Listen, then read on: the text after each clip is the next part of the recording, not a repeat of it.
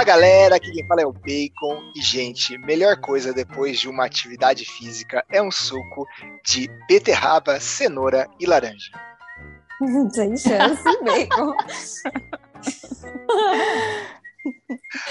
Fala galera, aqui é a Carol Dutra. E olha, se correr atrás de busão fosse esporte, eu era medalhista olímpica. Fala galera, aqui é a Júlia Voltani. E assim, eu sou tão boa no esporte que uma vez meu irmão pediu, eu tava na Espanha, ele pediu pra eu comprar uma camiseta pra ele de um time da Espanha, eu trouxe do Bayern. Ou seja, né? Não sei nem onde que fica. Cada time. Ah, meu é, essa sou eu. Mas então tá bom, né? A vida é assim, a gente vai vivendo aprendendo. Eu já sei que o Bayern não é da Espanha. Eu sei de onde é? Não, mas eu sei que não é da Espanha.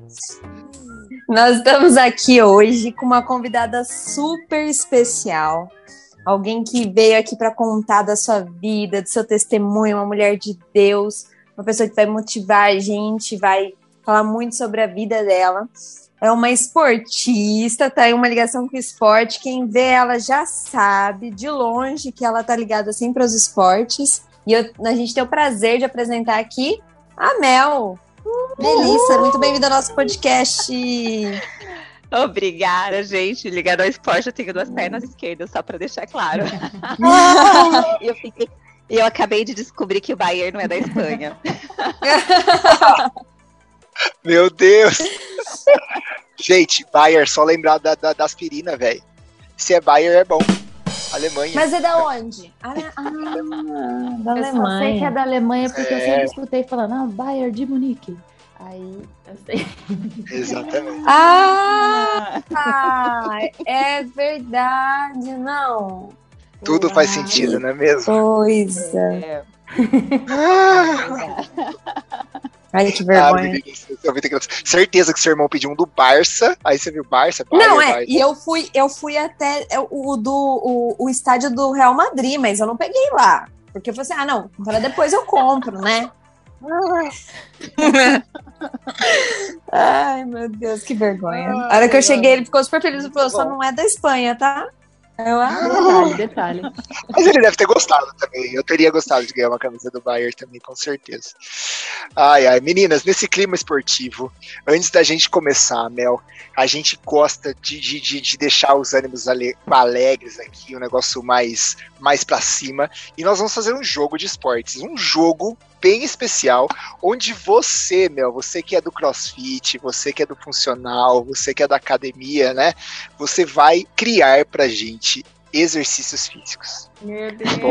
Bom, eu vou falar, fica assim, gente, não, não, na moral, quem faz crossfit, quem faz academia, tem uns nomes assim, bizarro, bizarro, bizarro, bizarro, sair, assim, ó, o que eu acho mais engraçado para mim é tipo tríceps, bíceps, parece coisa que tipo estudo de paleontólogo. Anatomia. Eu descobri hoje o, na Papua Nova Guiné um novo tríceps que estava. Ele é herbívoro. Mas vamos fazer o seguinte: eu vou falar o nome do exercício que eu inventei, tá bom? Eu vou falar o nome do exercício que eu inventei e você vai ter que falar pra gente como seria esse exercício se você tivesse que criar um exercício. Beleza? Perfeito. tá bom. E a Kai e a Ju vão validar se esse exercício faz sentido, se elas entenderam como é o exercício, se elas praticariam isso na vida. Vão testar fazendo, né, pra ver se faz sentido. ah, Essa vai ser boa. Vamos ver o que, que vem por aí. Ah, é muito boa. Vamos lá. Tem um exercício no, no CrossFit que chama Kettlebell Swing. Kettlebell, desculpa, Kettlebell Swing. Só que essa aqui cara, eu fui procurar o que, que significa isso. Significa é, é, é, o sino da chaleira, o balanço do sino da chaleira. Eu falei, não faz sentido, não faz sentido. eu quero saber como é o Candlestick Round, ou seja, a rodada do castiçal. O que seria o exercício que é o Candlestick Round? Mas pera, isso você pegou. Existe isso daí mesmo ou você inventou esse nome? O primeiro existe. Era Bell Swing, sim. Existe. O Candlestick Round eu inventei da minha cabeça, em meu homenagem meu ao. Jesus amado. Vamos lá. Eu já vou, já pensei no negócio. Deitado no chão, de barriga para cima, vai elevar as pernas, elevando o quadril, ficando em posição de vela. 95 graus no chão. E vai rotacionar as pernas fazendo round. Então, o candlestick round. Isso é possível, isso é humanamente possível. Eu acho que eu não seria capaz. A parte que, que parece candlestick até, até existe, né? Mas aí rotacionando eu nunca testei, mas talvez seja possível. Ah, meu Deus, muito bom, muito bom. Meu Jesus amado. É uma vela girante, né? Exatamente, exatamente. Ai, achei. Vamos lá, tem um exercício, inclusive foi o último exercício que eu fiz em academia, porque depois que eu fiz esse exercício, eu tive um, um, um meu, uma distensão do meu tríceps, inclusive, que é a rosca francesa. Ele caiu como se fosse uma batata no chão. E pensando em rosca francesa, eu pensei, falei assim, cara, eu gosto de rosca, mas tem um negócio que é mais engraçado, que é o brioche. Então, como seria o brioche neozelandês? Jesus! Nossa! Agora ficou difícil. eu acho que talvez fosse um tipo de abdominal, pensando no brioche, o umbigo ali, ó. Mas francês, como francês faria? Não, neozelandês, neozelandês. Ah, neozelandês, é verdade. É, O francês era o, o original, né? neozelandês. Eu acho que fazer um abdominal você tá deitado, tem aquele que você toca na ponta, a, a, você levanta as pernas e o tronco ao mesmo tempo tocando a mão na ponta do pé. Esse talvez, na, na hora que fizesse isso, desse um pulinho para descolar o corpo todo do chão, assim, ó. Um brioche, né? Você tá soltando o brioche da, da assadeira, aí dá um É mais- descolar do chão. Mais ou menos isso. Jesus, acho que seria impossível fazer isso, mas tá bom. ai, ai, muito bom, muito bom. Validados, meninas, o que vocês acham dessa, desse brioche Ah, neozelandês? Achei que tá validado. Só não consegui contemplar a possibilidade de fazer, né? Tirando isso. Não, ela, ela, foi, ela foi além. Ai. Não conseguiria pensar nem, sei lá, num polichinelo, entendeu? Então, tá mais que validado. Boa, boa. Vamos lá. Terceiro exercício aqui. Esse aqui é pra ficar fera, hein? Tem um exercício do CrossFit também, meninas, que chama Toast to Bar, que você leva o seu dedão até a barra, fazendo como se fosse um. Como chama aquele que levanta? Eu não sei os nomes das paradas. É um chute na barra, né?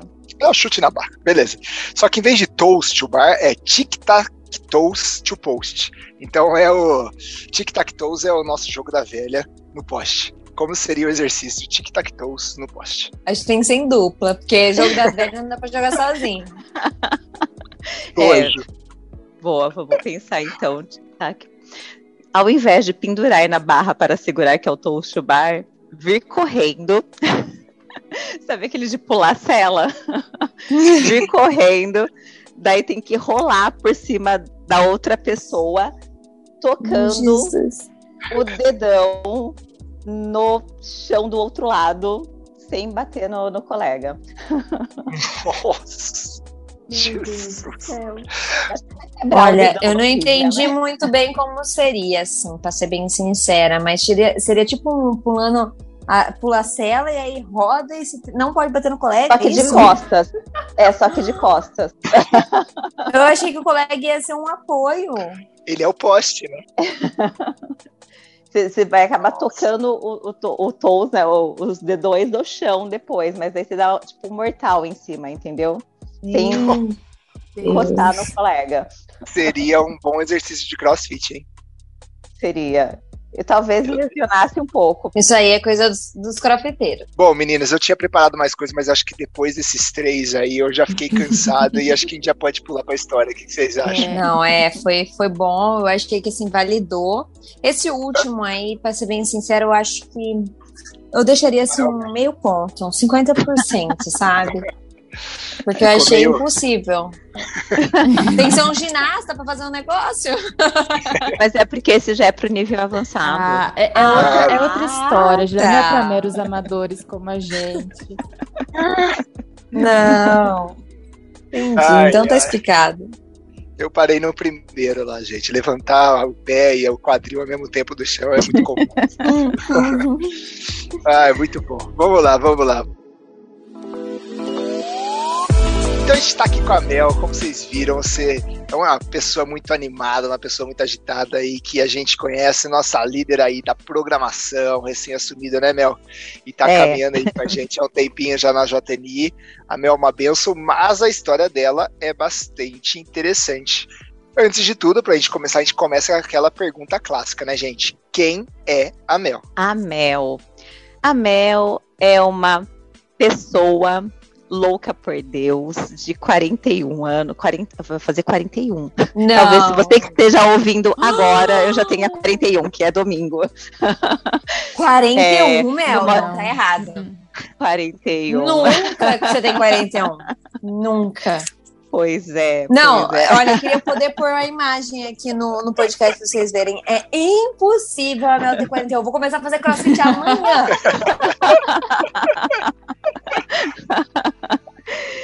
E eu moro com a minha mãe, com o meu irmão mais velho. Eu tenho dois irmãos, eu sou a irmã do meio, aquela que não era para, né, não é nem o mais velho nem o caçula, então não foi nem o primeiro mais mais esperado ali, nem o último que é a Rapa do Tacho, que é o mais mimado. Mas no fim, como eu sou a única menina, eu acho que eu tive ali minha porção dos pais. É, eu sou formada em comunicação social com ênfase em jornalismo. Fiz MBA em marketing. Trabalho com seguros, não tem nada a ver com a área, né? Nossa, achei que você trabalhava com esporte, velho. Você era, sei lá, Verdade. como que é? Personal, personal trainer, é isso?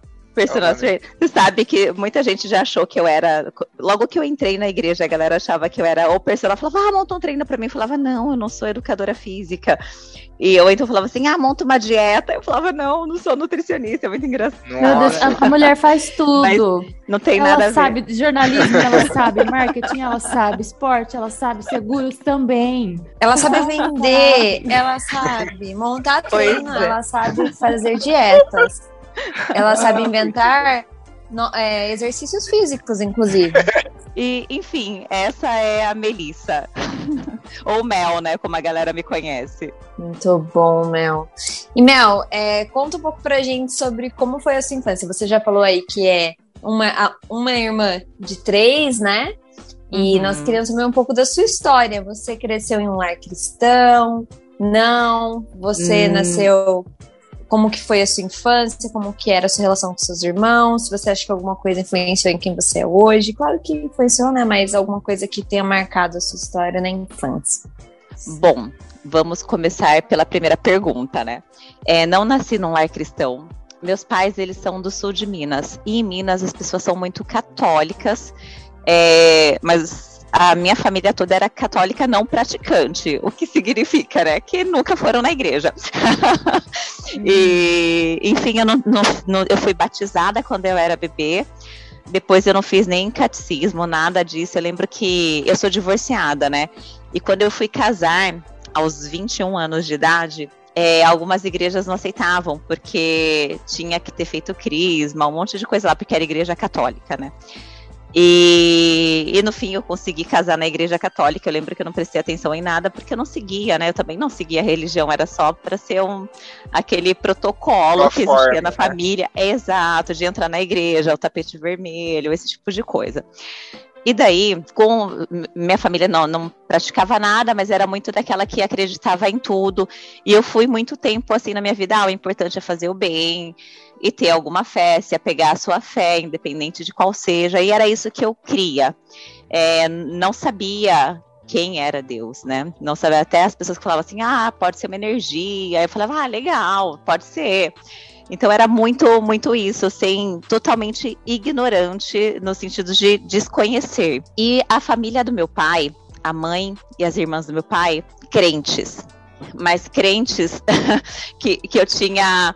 Foi aí que, que eu comecei a gerar uma aversão, né? Que era crente das pessoas que julgam. Sabe que olha e fala assim: ah, você vai pro inferno porque você corta o cabelo, porque você usa roupa curta. Então eu tinha aversão a crentes. Eu imaginava eu em qualquer lugar, mesmo numa igreja de crente. Você sabe, Mel, que eu era católica também e tem uma história parecida, porque era a mesma coisa. Eu tinha uma noção dos crentes, eu falava, meu Deus do céu, qualquer coisa menos crente. Era É, eu igualzinho falava- essa visão. E, eu, eu pensava, gente, por quê? Por que, que acha que só ela tá certa? Com tantas histórias por aí, por quê, né? E não era num sentido é, de de mostrar a verdade, mas sim no sentido de julgar mesmo. E, e eu, e eu oro muito para que eu nunca seja assim, para que eu não afaste. Na verdade, que, que não seja um outdoor que aponta o dedo para as pessoas afastando de Cristo, né? Mas que sim mostre o amor dele e quão maravilhoso ele é, né? Mas é, enfim, era só para falar que eu tinha aversão antes de, de conhecer Cristo realmente, mas pelas pessoas que eu conhecia que eram crentes apesar, eu acho que toda família tem um, um, monte de defeito, assim, um monte de coisa que a gente vai corrigindo, né? Mas uma coisa que eu sempre senti muito dos meus pais e dos meus irmãos foi amor. De, de todos por mim. Havia muita bagunça no sentido de discussões na minha casa. Meu pai era alcoólatra, então tinha agressões. Meu, meus irmãos brigavam meu muito. Deus. Meu irmão mais velho brigava com todo mundo, comigo me batia. Enfim, é, era uma bagunça, mas eu sentia amor. Era uma bagunça onde a gente se dava muito bem. Sabe quando fala assim, ó, eu não, meu irmão mais velho, eu não, eu não, ninguém bate na minha irmã, só eu. tipo, eu vou bater na minha irmã, mas me defendia de todo mundo. Então era mais ou menos assim a minha família, todo mundo se defendia dos outros, mas tinha muito amor entre a gente, era, era o entre tapas e beijos ali, né? E, e nisso gerou toda, toda essa confusão de de sentimentos, enfim, de, de que eu fui crescendo ali. Eu sempre me dei bem com todos eles. Meu pai sempre, apesar de meus pais são separados hoje. Não, não, nem falo em relação a como ele foi como marido para minha mãe, tudo isso, não, porque não, não cabe a mim. Mas ele sempre foi um excelente pai. Minha mãe sempre foi a melhor mãe do mundo. E meus irmãos sempre foram super protetores. Então, assim, eu sempre eu, eu nasci muito próxima a todos eles. E ao mesmo tempo, é, eu sempre quis fugir de casa por todas as confusões, todas as brigas. É, pensava em morar fora, mas como uma fuga mesmo. Queria sair de casa. Inclusive, meu casamento foi por isso. Foi quando um ex-marido que foi. que a gente namorava meses, bem pouquinho, ele falou: vamos casar. Eu falei, vamos, mas eu casei para sair de casa. E eu sabia que ia acabar depois. Olha que loucura isso, né? Eu Nossa, queria simplesmente fugir disso. Acho que Nossa. só sobre esse assunto a gente podia gravar um podcast. É verdade. Pois é, é muito, é muito doido, assim, né? E, e, eu sabia, eu era muito consciente. Falei, eu não tô casando para sempre. E eu não conhecia, né? A, a palavra, eu não conhecia nada. Eu falei, não tô casando para sempre, eu pensava. Mas eu quero sair de casa. E quando deu o prazo, assim, eu falei, eu, eu virei e falei para ele, eu acho que tá na hora da gente se separar. E a gente se separou numa de boa. boa. É. assim, de boa, mais ou menos, né? No começo sempre tem umas brigas, mas depois de boa. É, a gente sentou juntos, assinou o papel e pronto. E cada um seguiu sua vida, nunca mais eu vi. Mas foi, foi muito casar para sair de casa. E é engraçado porque hoje eu moro, né, com a, com a minha mãe, com meu irmão. E algumas pessoas falam: Ah, você não tem vontade de sair de casa? Eu não, só se for para casar de verdade agora. Ah. Mas, mas eu amo morar com a minha mãe, com a minha família, de cuidar deles e ser cuidada por eles. E, e eles vão à igreja comigo hoje, né? Então é ah, muito. que legal. Ô Mel, e, e você falou da, dessa, desse seu contexto, né, muito confuso, esse casamento que veio depois, né, de uma maneira completamente equivocada aí, e como é que foi é, a repercussão de toda essa confusão que você cresceu, mais o casamento, e como é que foi toda essa repercussão depois disso? Bom, eu sempre, eu sempre, eu comecei a trabalhar com 14 anos, porque eu sempre quis ter dinheiro para fazer minhas coisas. Então eu sempre fui posso chamar de bem sucedida é, em relação a comprei tudo que eu quis comprar, fiz as viagens que eu quis viajar. Eu me apegava muito a, ao que eu conseguia ter. Eu tinha um emprego que eu amava, é, esse emprego me dava carro todo ano, eu escolhia a cor do carro, tudo. Nossa. Eu ganhava, é, era muito bom. Imagina trocar de carro todo ano, pegar zero e depois no ano seguinte falar, ah, eu quero trocar agora a cor. Esse ano eu quero um prata, esse ano eu quero um vermelho. Era mais ou menos assim. E eu morava, eu morava com, a, com os meus pais, então eu não tinha gasto nenhum, juntava dinheiro. Falei, ah, vou comprar um apartamento. Comecei a juntar dinheiro, podia gastar à vontade. Era muito tranquilo. Tinha um namoro conturbado, mas também que era falava, ah, tá bom, vou namorar. E se não der certo, não deu. E de repente eu perdi esse emprego. Daí eu falei, ah, tudo bem, eu ainda tenho toda a minha reserva que eu ia, eu tava procurando apartamento para comprar. Eu falei, ainda tenho toda a minha reserva, acho que eu vou realizar um sonho que é ir morar em Nova York. Daí pesquisei, tirei o visto, fui estudar tinha me matriculado. Mel, deixa eu só te cortar hum, um minutinho, porque eu, eu, peguei um gancho aqui só para entender. Você acha que nessa época você era imediatista ou você pensou assim, não, eu vou mesmo realizar esse sonho? Você tá, você estava no meio de um turbilhão e falou, não, vou fugir daqui também. Essa saída foi também uma fuga. Era fuga, com certeza, como eu sempre fiz. Sempre quando o negócio estava pegando fogo, eu falava, eu não tenho nada a ver com esse fogo, e saía. Só que o problema é que, por mais que eu fugisse para qualquer lugar, os problemas acompanham, né? Porque está dentro da gente. Então, assim, foi uma fuga, é, foi uma viagem super legal, só que ao mesmo tempo eu, não, eu tava super desconfortável lá, porque os problemas estavam comigo, eles existiam ainda ali. Então, tinha a questão desse relacionamento que foi depois do meu casamento, que foi um, um ex-namorado que depois eu morei junto, que de repente tinha muito problema, tinha muita, muita coisa errada no meio desse relacionamento. E o emprego que eu perdi, as coisas que eu colocava no lugar que, que não deveria ser da, das coisas, né? Mas é um lugar que, que era o altar de Deus ali né, no meu coração. É, e quando eu estava nessa viagem, eu tinha alugado apartamento em Manhattan, estava fazendo curso. A minha vida era meio período de aula e o restante fazendo turismo em Nova York. Era maravilhoso. Nossa. Era mara... Foi assim, foi muito boa a Seus experiência. Seus 20 e poucos anos isso. Não, isso já estava mais velha, Bacon. Já estava com 30 e poucos. Foi em 2014. Ah. Então, uhum. 30, 33, antes de fazer 34. Ah, achei que era logo em seguida do, do casamento. Não, é que não, não foi, ainda foi... não consegui assimilar que você tem mais que 34. 34 não é hoje. Foi ontem, né? não, eu, eu, tenho 32 e eu tô cansado, meu. Brincadeira, você me compara, filho. Até parece. Mel, e uma hum. pergunta, assim, é, você falou que sempre fugia, que os problemas te acompanhavam e você se sentia desconfortável. É, você disse que na sua casa tinha ali uma confusão e tal, era irmã do meio, que hoje, né, obviamente você entende mais a situação, tanto é que consegue conviver ali com a sua mãe, com seu irmão, mas naquela época você se sentia, assim, amada tanto pela sua família quanto pelos relacionamentos que você tinha vivido? Como é que você se sentia? Então, é muito engraçado isso. Eu, eu, eu me senti amada pela minha família, é, mas eu nunca me senti em casa, sabe? Eu, eu sentia que eu tava ali de, de meio que de favor. Falava, ah, eu tô incomodando, não é meu lugar, nada aqui é meu. É, meio que eu tô sendo um estorvo aqui. Existe essa palavra para vocês, estorvo? para mim, Mas... sim. existe, existe. Mas eu, eu, me sentia muito incomodando por não estar tá num lugar meu, por estar tá ali de favor. Era, era essa sensação, sabe? Ah, tô aqui de uhum. favor, a casa é dos meus pais, eu tô de favor até eu comprar alguma coisa minha, até eu ter as minhas coisas. Então, me sentia incomodando. Eu sentia que eu era um peso. E por isso eu queria comprar o apartamento. E daí eu decidi, quando perdi o emprego, falei: ah, não vou ficar aqui, vou para Nova York então eu falei, vou, vou resolver a minha vida. Achava que era assim, né? Vou resolver minha vida. E, assim, não, e não é que vou resolver minha vida, vou para São Paulo, né? Eu vou para Nova York. Porque é assim, né?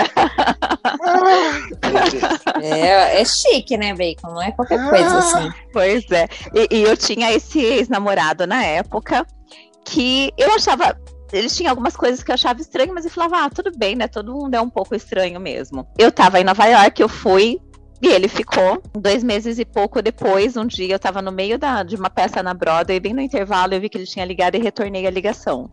Gente, eu, daí eu, era... Desculpa, desculpa atrapalhar, mas eu amo como essa história, apesar dos pesares, é muito chique. Eu tava na Broadway, gente. O que, que é isso?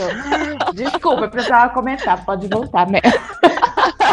Imagina, tava assistindo o Fantasma da Ópera.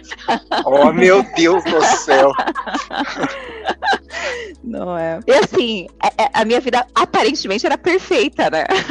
Eu queria ter a minha vida. Uhum. Brincadeira.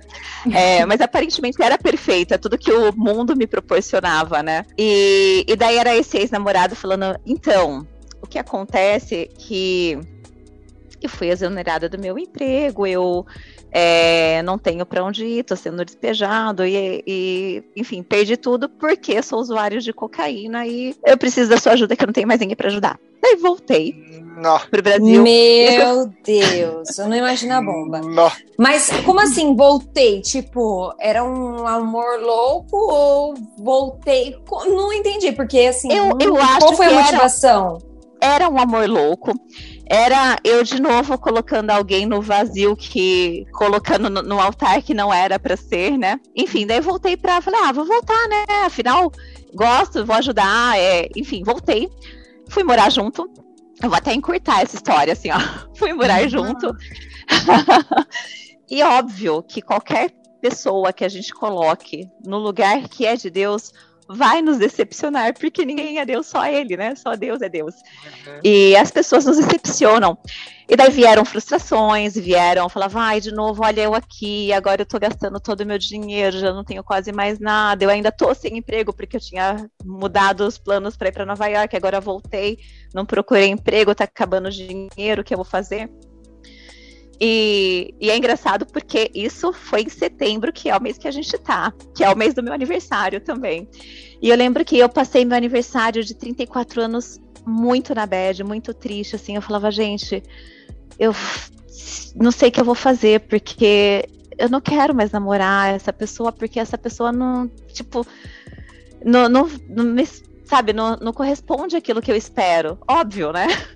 e, e eu não vou voltar para minha casa, porque lá vai o peso de novo para minha casa. Falou, oi mãe, voltei aqui de novo, né? É, me deixa eu ficar mais um pouco, sabe? Era essa a minha sensação. Meus pais nunca falaram para eu não voltar para casa, muito pelo contrário. É, eu lembro que quando, até vou voltar um pouco, quando eu fui me divorciar, eu fui com muito medo de contar para os meus pais que meu casamento não tinha dado certo. Isso foi uma coisa que, assim, cho- me chocou tanto, porque meu pai sempre foi uma pessoa mais séria. E eu falei, eu chamei meu pai e minha mãe e falei, meu casamento não tá dando certo, eu vou me divorciar. Meu pai falou, filha, se você não tá feliz, aqui é a sua casa. A gente te ama e quer que você seja feliz. E eu falei, como assim? Não vai ter bronca? Não vai ter só simplesmente a gente te ama e volta de braços Vai ter um. Eu, eu te falei, eu já sabia. É, tipo, de novo você dando errado, né? Mas não, e eu fiquei super surpresa, assim. E, e é por isso que eu falo, o, o amor dos meus pais, o amor dos meus irmãos sempre me surpreenderam, porque eu sempre me senti como um peso, e, e, e, na verdade nunca fui, né? nunca fui, era uma coisa que tinha na minha cabeça. E daí, nesse aniversário, eu lembro que eu olhei, eu morava lá em Rio Preto, no 14º andar, eu olhei pela varanda e falei, só que eu morava com esse ex-namorado. Eu falei, ah, eu, eu tô muito infeliz. Eu comecei a analisar, assim, no dia seguinte ele ia trabalhar, ele saiu para trabalhar e eu planejei tudo na minha mente. Peguei uma tesoura, cortei a telinha do protetora lá da janela do quarto, é, escrevi um e-mail pro meu melhor amigo, que morava em São Paulo, falando que o que ele deveria falar para minha mãe, para o meu pai, para os meus irmãos, para que ninguém se sentisse culpado para aquilo que eu estava planejando. É, peguei o restante do meu dinheiro, transferi para a conta da minha mãe. Daí no e-mail eu explicava o que fazer com o meu carro, que enfim, tudo deixei tudo direcionado. Arrastei a cama até a janela para ficar mais fácil para subir. Subi, sentei na janela com as perninhas para fora, assim. Daí eu olhei, não tinha prédio nem nada em volta, e era, como era alto, só dava para ver o céu. E um céu super azul. Meu Deus. Mel, Mel, Mel, Mel, para aí. Para, para aí. Vamos, vamos, vamos dar uns passos para trás.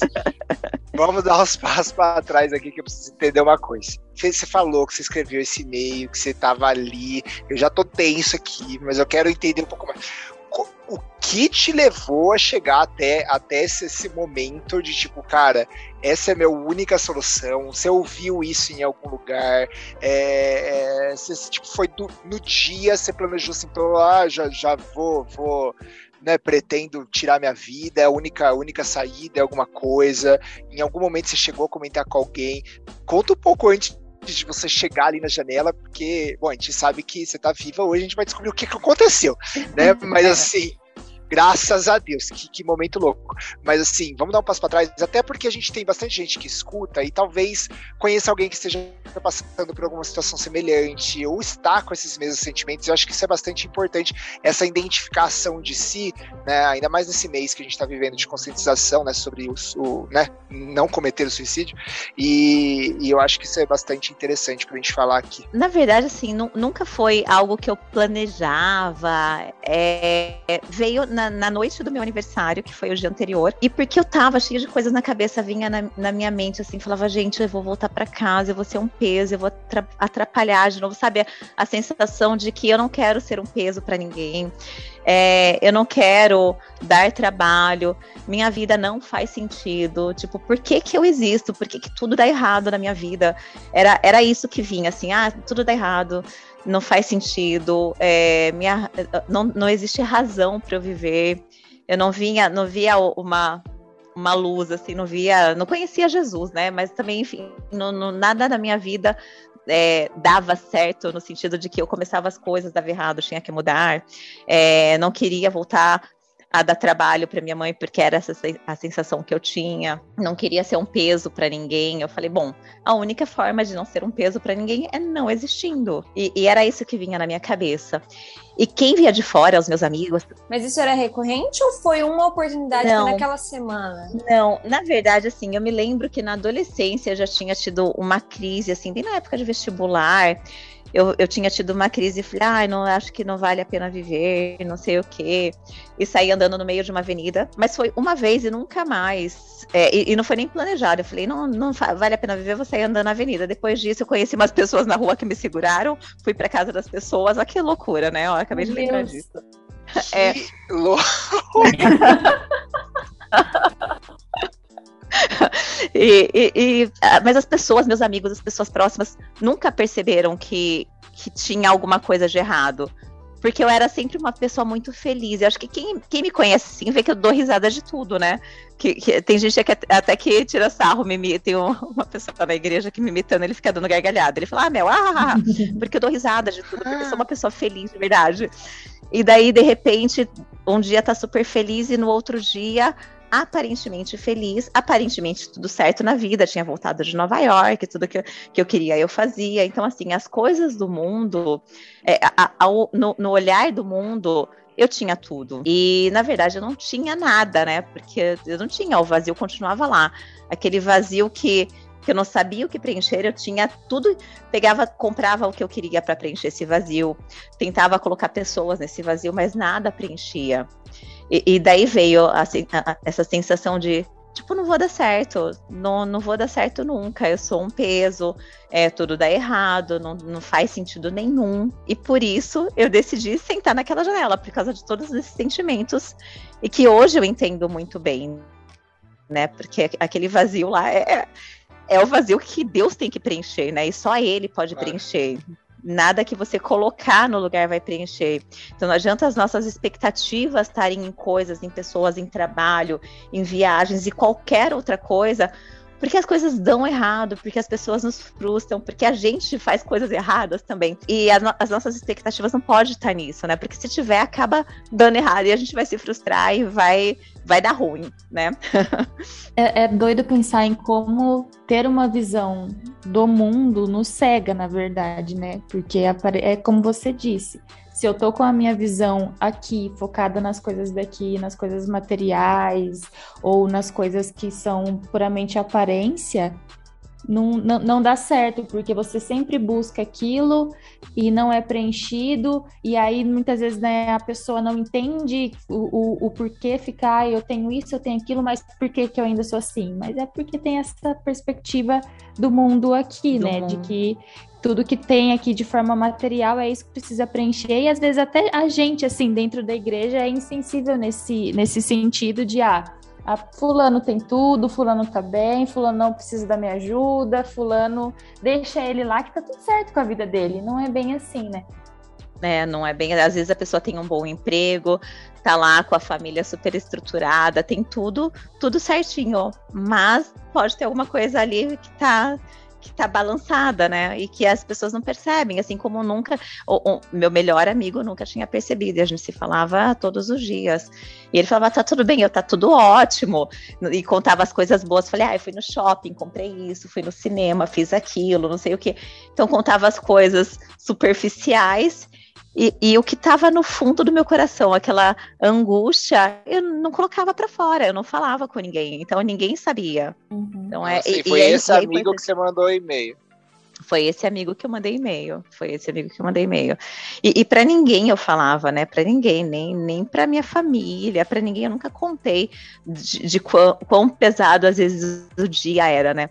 De falar, olha, hoje tá difícil, aqui tô com os pensamentos ruins. E, e, não era nem de. Porque, na verdade, eu nunca pensei durante esse período de falar, ah, eu vou me matar. Não. Foi na noite anterior e que eu falei, não dá. Tipo, na noite anterior eu pensei, não dá, porque se eu tentar agora, ó, que louca, né?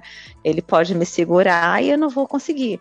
Então eu esperei ele no dia seguinte trabalhar, para eu estar sozinha no apartamento, para eu conseguir fazer tudo. E daí eu acordei e fiz todo o processo. E daí sentei na janela. Uma pergunta assim que sai um pouquinho do contexto, né? Mas só porque eu fiquei curiosa mesmo. E esse seu namorado, você falou que ele conseguiu emprego, ele conseguiu sair das drogas e seguir a vida ou não? Então, ele conseguiu emprego de novo, ele era médico, né? Só que eu, eu, eu oro até hoje para que, que ele saia. Eu não sei como tá a vida dele hoje. Eu lembro que no meu primeiro ano de conversão, eu liguei para ele e falei, eu te perdoo, porque realmente eu tinha, eu tinha amargura, eu tinha raiva, eu tinha dó, eu tinha tudo ao mesmo tempo ali, por tudo que, que eu passei com ele. É, e até depois disso, né? Mas eu falei, eu te perdoo e eu espero que você me perdoe por qualquer coisa que eu tenha falhado. Mas de verdade, hoje eu estou, tipo, esse foi dia 1 de janeiro, que foi depois de um culto de virada. Meu primeiro culto foi minha família inteira viajar. E eu falei, não, foi meu primeiro ano de conversão ali. E eu fui para a igreja naquele culto da, da virada na Nazareno. E eu falei, eu te perdoo. E eu quero que hoje esse peso saia do meu coração. E, e ele falou, ele falou, eu queria te ligar mesmo para pedir perdão, mas eu queria respeitar seu tempo e não, não queria ser invasivo nem nada disso. Mas foi a última vez que eu falei com ele, então eu não sei como ele está hoje. Que foi é, simplesmente para liberar perdão, e para mim foi libertador foi muito maravilhoso perdoar e, e pedir perdão e perdoar de verdade, assim. E, mas até então, até o momento, eu, eu sabia que, que ele não tinha se libertado das drogas. Mas eu oro para que, que ele se liberte, ele tem filhos, enfim, eu acho que, que cada pessoa que, que passou pela minha vida, eu oro muito por, por elas, né? Para que elas possam ter essa experiência e, e libertadora de conhecer aquele que realmente importa. Amém. Bom, você tava lá na janela, vai. Tava na janela, voltando para a janela. E daí aquele céuzão super azul, lindo. E eu sentada ali com, a, com as pernas para fora, balançando bem na beiradinha da janela. Eu olhei para aquele céu e falei, Deus. E até então eu não sabia, né? Inclusive, esse ex-namorado era ateu, muito ateu. É, muito ateu, né? Como se existisse E eu falei, Deus, você existe mesmo? Não, porque se existe, qual que é a razão de eu viver? Por que, que foi criada? Tipo, né? Qual que é o sentido? Não vejo sentido nenhum, tá dando tudo errado. E, e você existe? Tipo, eu questionei isso. E naquele momento Deus falou comigo. E ele falou comigo e derramou o amor sobre mim, assim, que eu saí constrangida com o tamanho amor daquela janela. Porque eu me senti filha amada. E, e daí eu falei, agora eu tenho que desfazer tudo que eu fiz, esse e-mail que eu mandei, meu dinheiro que eu transferi pra conta Gente. da minha mãe. e daí eu saí desfazendo, né, morrendo de vergonha da, a partir dali, né? Liguei pro meu amigo, ele falou: Não, eu não vi e-mail ainda. Eu falei: Então deleta, por favor, antes de ler. Óbvio que ele leu antes, ele falou: ah, Quero ir pra aí agora. eu falei, não, você não vem, porque assim, se tem uma coisa que eu quero agora é viver. Viver e conhecer quem falou comigo. Que, que foi, né? Eu falei, agora eu quero esse processo todo. Quem falou comigo? Mas aí, lembra que lá no começo eu falei que eu tinha aversão a crente. Então eu nunca, nesse, nesse processo, eu não entrei, isso foi em 2014, eu não entrava em igreja, eu não, eu falava, se ele falou comigo na janela, eu vou saber quem é. E eu tinha muita confiança nisso. E as coisas foram acontecendo e feridas foram sendo saradas, tanto que depois disso eu voltei para minha casa. é, num processo muito rápido. Voltei para casa da minha mãe, de lá eu fui morar um tempo fora em São Paulo, pelo medo que eu tinha, enfim, desse relacionamento maluco. E quando eu voltei para casa da minha mãe, eu voltei e falei: "Mãe, daqui eu só saio para casar". Porque eu voltei me sentindo em casa, a sensação que eu nunca tive uma vida inteira eu voltei e falei: aqui é minha casa, aqui é meu lar, é minha família e eu me sinto amada. E, e, acho que isso foi sendo um é, processo de cura, né? Só que só dois anos depois eu fui conhecer quem é Deus de verdade. Então ele falou comigo, eu guardei aquele amor.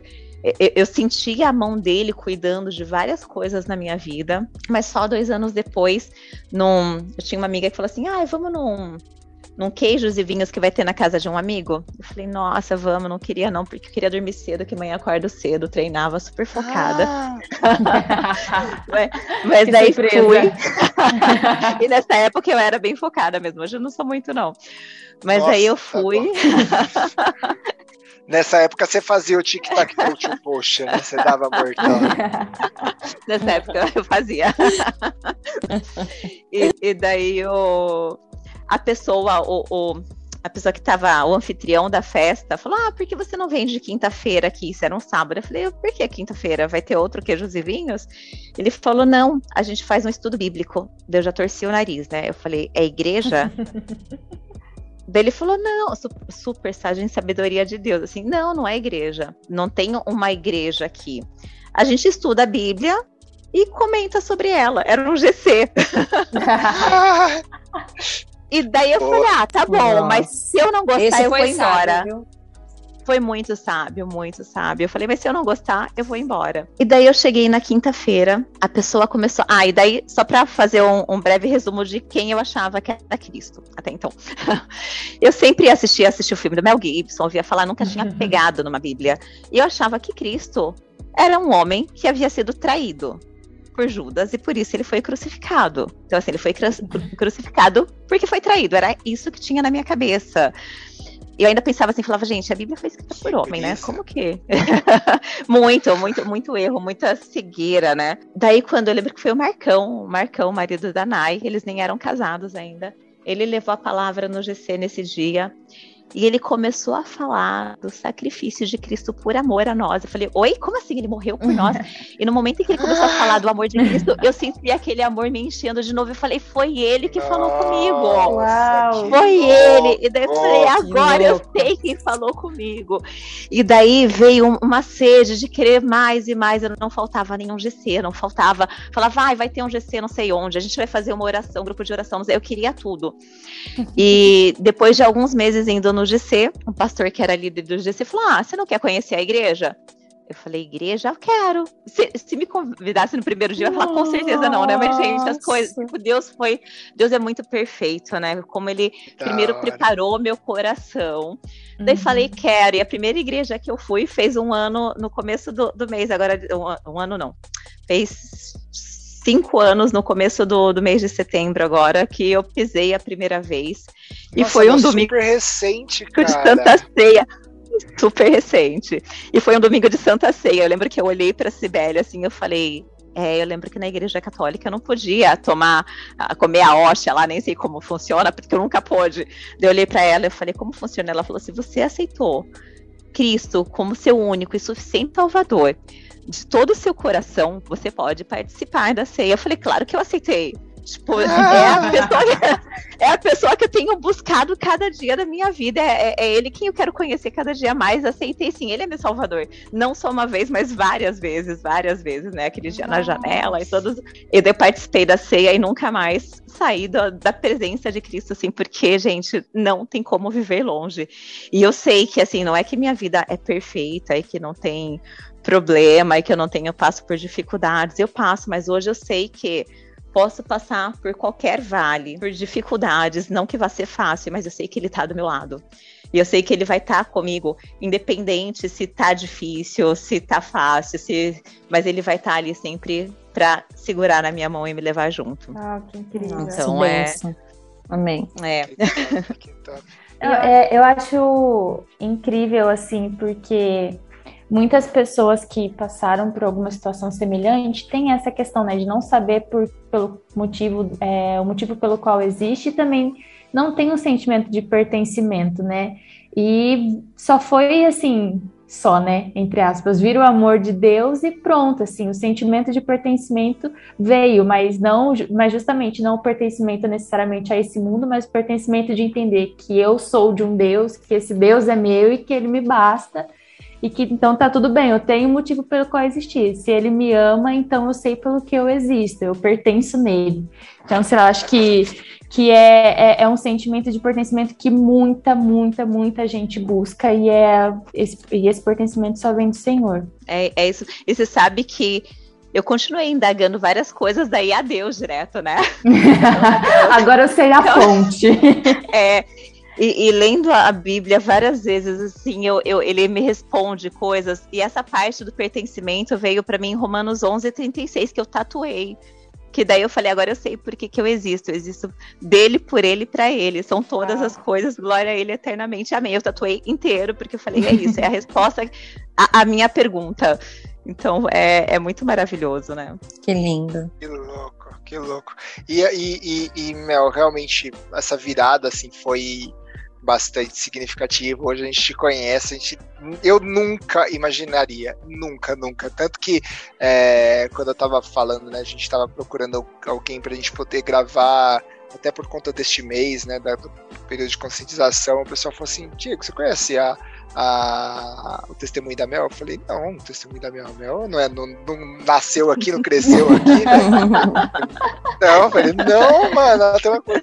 Mas, mas assim, dentro desses cinco anos, como que foi com, com seus amigos, com essas viradas? É, é, é as pessoas, né, acho que sentir isso na pele, né? Dois anos de pandemia dentro desses seus cinco anos que você pisou na igreja, né? Mas é como verdade. que foi esse, é, essa, essa realmente essa guinada de história e como que a, a Mel pensa hoje daqui pro futuro, o que, que ela tem sonhado, esperado, desejado, etc. É, assim, o maior sonho do meu coração, e é um sonho que eu tenho certeza que foi Deus quem colocou, declarado assim como Josué, que eu e minha casa serviremos ao Senhor. E eu vejo assim Deus trabalhando fortemente nisso. Minha mãe se batizou em Faz, vai fazer três anos que ela se batizou. É, meu irmão tem ido à igreja desde antes da pandemia, né? Dentro da pandemia ele permaneceu indo todos os domingos, tem ido sábado agora, e tem conhecido, tem buscado, às vezes indagado. E eu vejo Deus trabalhando muito na minha família. E tudo isso, eu tive um, um sonho. Posso contar um sonho aqui? Pode. pode, Logo no começo da minha conversão, eu tive um sonho que eu tava num hotel muito doido, assim, que parecia uma pirâmide, e tinha algumas pessoas. A Cibele Jamboni, no meu sonho, que foi foi a, a, minha primeira amiga na igreja, né? Ela que, que me ajudou ali me, a caminhar e, e, uma facilitadora, assim, muito de várias dúvidas. Era ela quem, quem eu recorria. E ela tava junto e teve um tsunami. Olha que sonho louco, teve um tsunami.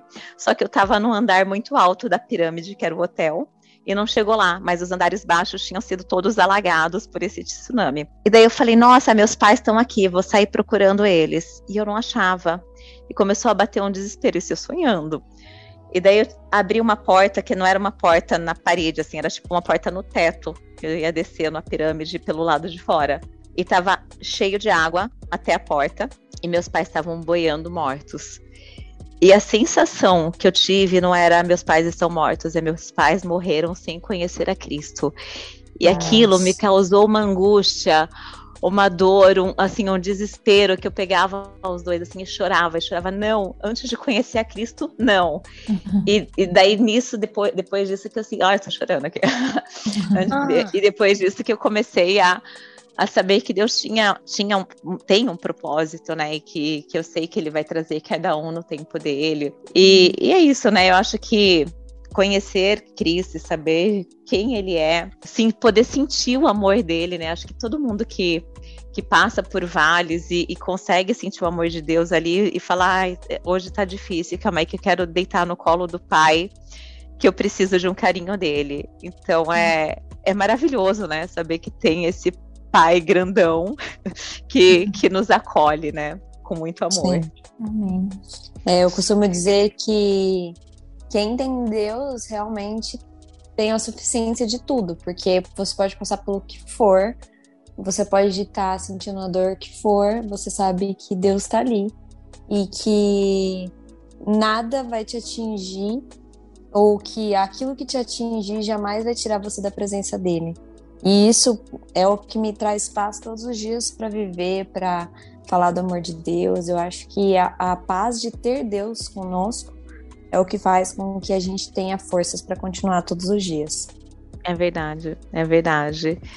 É muito maravilhoso, né? E, e Deus sempre foi muito muito bondoso, muito misericórdia ele é, né? Misericordioso. Suas misericórdias duram para sempre, mas eu, eu sempre pensei, eu falo, gente, eu nem sabia, eu duvidava da existência, inclusive, de Deus, e ainda podia acreditar que Deus poderia ser uma energia, qualquer coisa. E ele falou comigo, né? Quem sou eu? E daí, ao mesmo tempo, eu falo, gente, Deus, ele.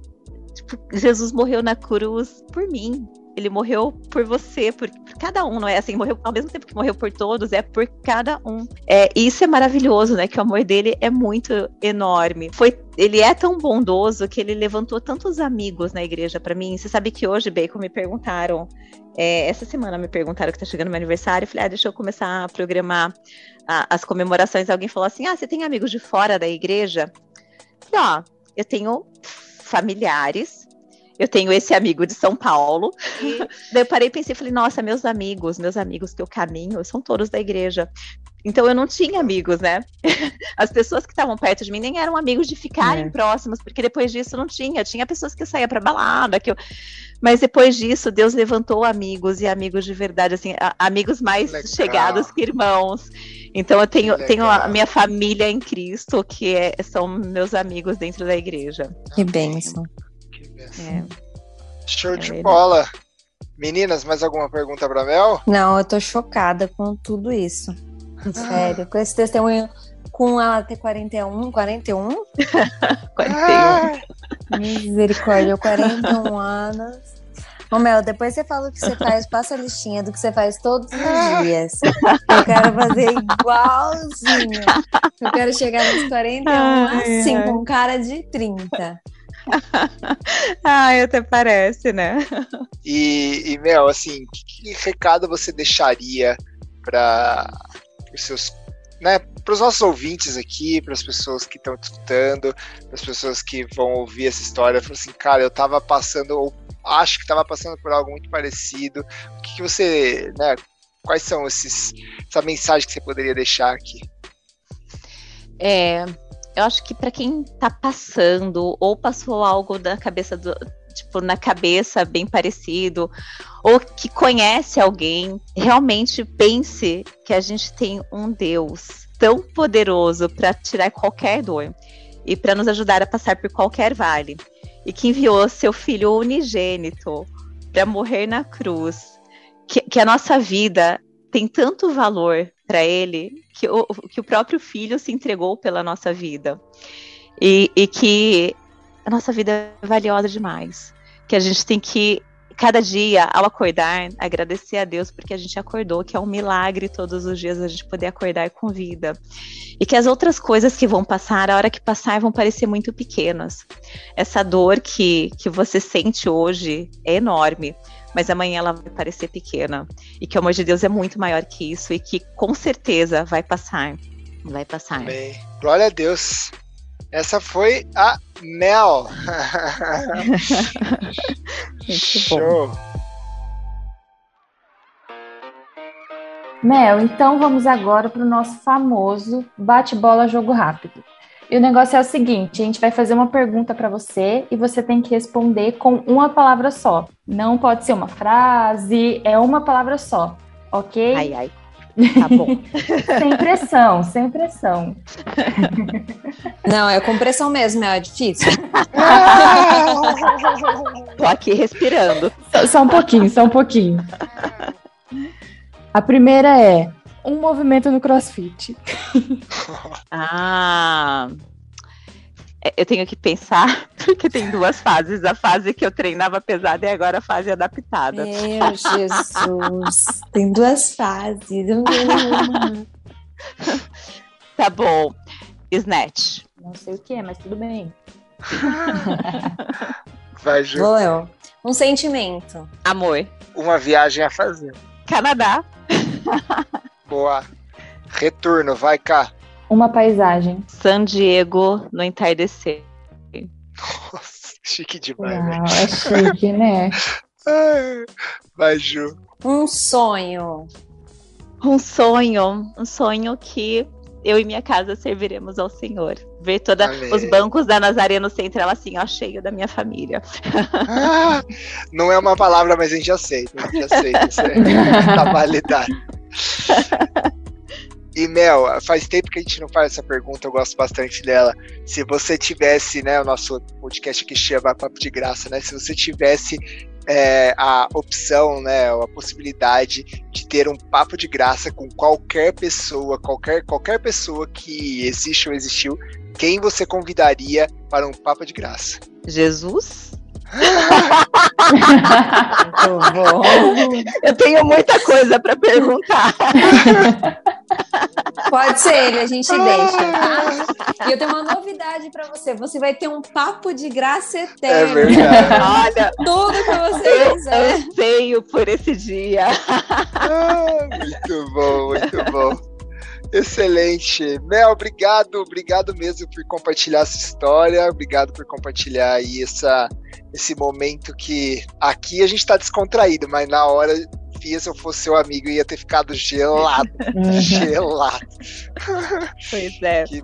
Mas Deus sabe de todas as coisas, né? E agora você é um testemunho vivo para contar a sua história e ganhar muitas vidas para Jesus. Amém. Amém. Amém. Muito Glória bom, obrigada pelo convite. Foi muito gostoso estar aqui compartilhando essa Show. história. Espero que alcance corações aí, que possa trazer paz a, algumas pessoas. É nóis. Valeu, meninas. Valeu, Mel. Um abraço. Valeu. tchau. tchau. tchau.